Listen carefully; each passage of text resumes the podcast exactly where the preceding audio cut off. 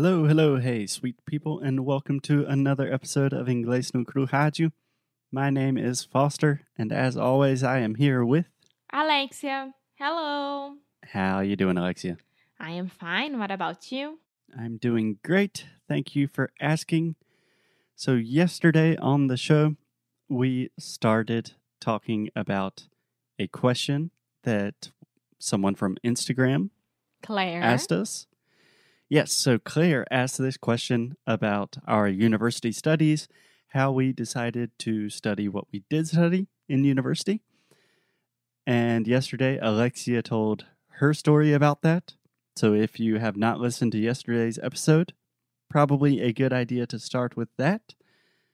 And today, it seems like I'm going to have to talk a little bit more. It's your turn. Okay, so what do you want to ask me? What do you want to know, Alexia? well, what Claire wants to know. Um, what do you decided to study during college and why? Okay. So I think to answer this question correctly, I kind of need to divide it into two small parts. The first part is why I decided to study in the specific university where I studied. And then the second part, why I chose the major that I chose. Okay? Yeah, because just to make it clear, when you go to a college in the United States, you first like you decide if you want to do arts, right? And then you decide the, what you want to study itself, right? Kind of. So it depends. That's kind of why I wanted to talk about these two things separately. Okay. Okay.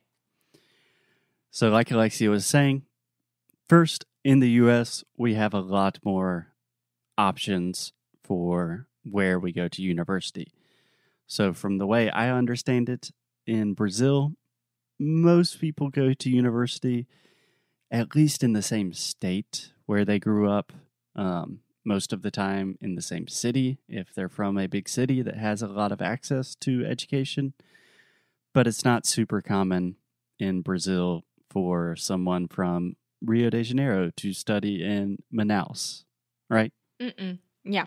But in the US, it is much more common to pretty much study anywhere. Does that make sense? Yeah, like you decide the university. It doesn't matter where it is. Yeah. So, for example, most of my friends from high school, most of my friends from childhood, they did study in universities in my home state of South Carolina. Because if you attend university in your home state, normally it is cheaper, it's easier to get accepted. But myself included, and some other friends of mine studied out of state, so in a different state. Does that make sense? Yeah, yeah, it does. Cool. Okay, second thing I just kind of need to explain. Many universities in the US, just like you were saying, essentially you go to the university and you choose your major, your area of specialization at the same time. So you say, I'm going to this university and I'm going to study medicine. And then when you arrive, you are already taking a lot of classes related to medicine. Okay? Mm-hmm. But we also have a lot of what we call liberal art universities. So the liberal arts, uh, as Bill as artes. Yeah? Yeah. Yeah? Cool. Yeah, I think so. Yeah. So my university is a liberal arts university. And for the first two years of university, everyone has to take more or less the same general classes. So there's a big focus on humanities, on literature, on history. And I really, this was really attractive to me because I went to university a little bit early. I was 17 years old. I had no idea what I wanted to do with my life. I had no idea what I wanted to study. So having this extra time just to take kind of some general classes and to learn more about myself, that was really important for me.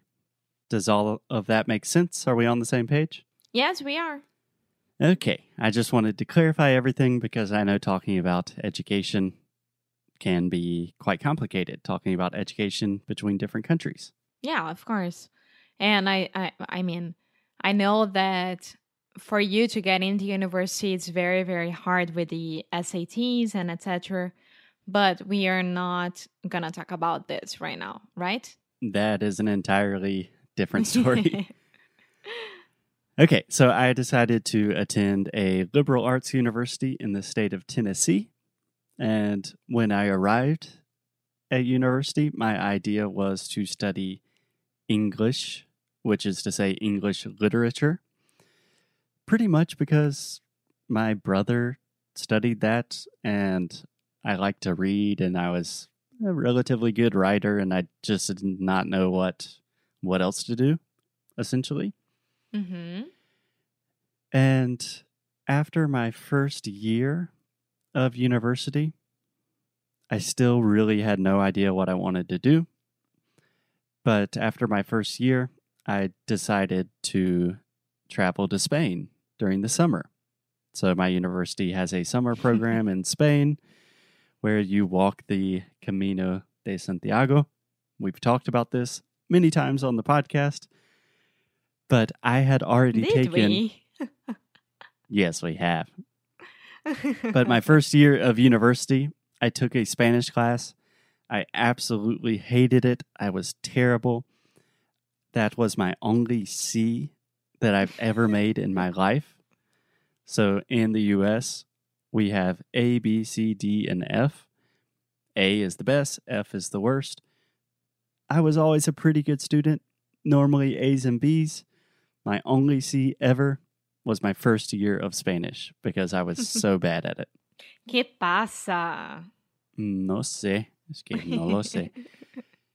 So I was so bad at Spanish that my Spanish teacher would not write me a recommendation to participate in the summer program in Spain because you have to have a Spanish teacher say, "Hey, this this is a good student. He's interested in Spanish. You should let him travel to Spain." She was like, "No, Foster, this is not your thing." But I also played handball in university, which is just a strange little sport where we you had that hit. Yeah, you just hit a ball against a wall. It's awesome. Against a wall.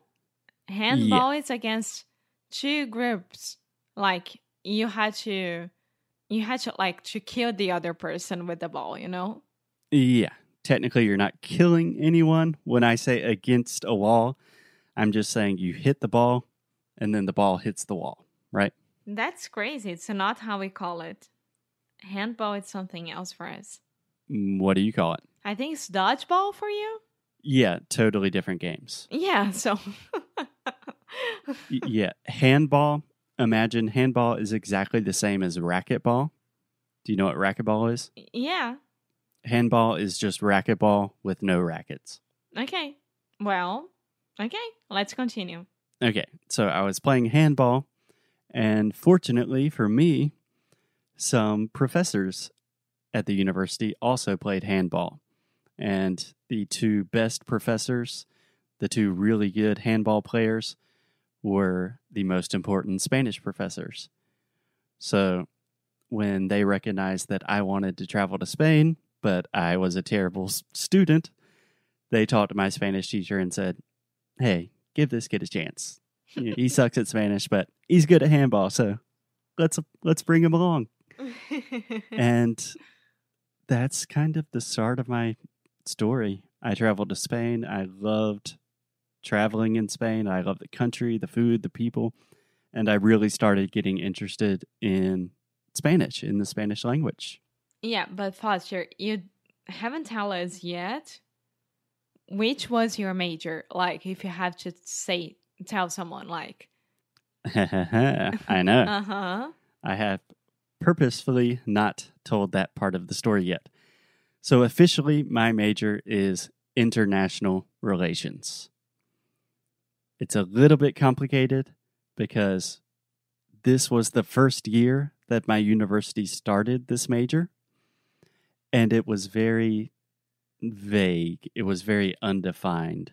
Mm-hmm. So, more or less, you could say you were an international studies major, and the only requirement there are two, eh, there are a lot of requirements, but the two most important requirements number one, you have to study abroad for a semester.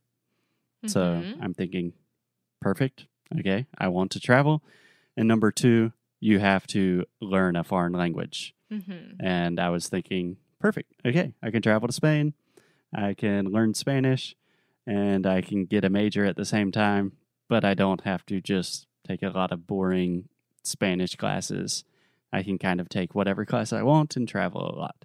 Interesting. Because for us, Relações Internacionais is more like a politi- politics. Polit- po- po- Ah, I'm tired.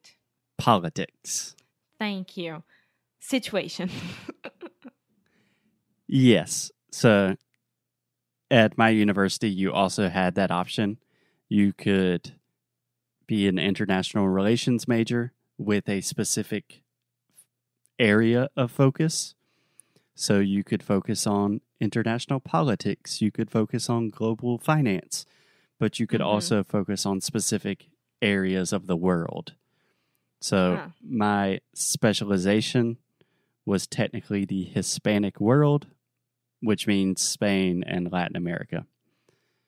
So I was an international relations major with a specialization in the Hispanic world. awesome. Awesome. So that's just a very long story to say. First, I was really bad at languages, so don't worry about it.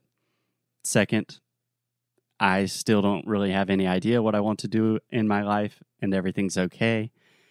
Third, the only reason I was an international studies major was so I could travel the world. So, using education as an excuse to travel, see people, learn about new places and cultures. Have you ever thought about becoming a diplomat? Yeah, I used to think about it a lot, but eh, I don't. I don't think I could work for for government. no, I know, but like a lot of people who likes to travel and they are super into languages and etc. They would love to become a, a diplomat, right? And I mean, it would be nice. Yeah, I thought about working for the State Department very seriously for a few years, but then I realized I really don't like rules. I don't really like listening to authority.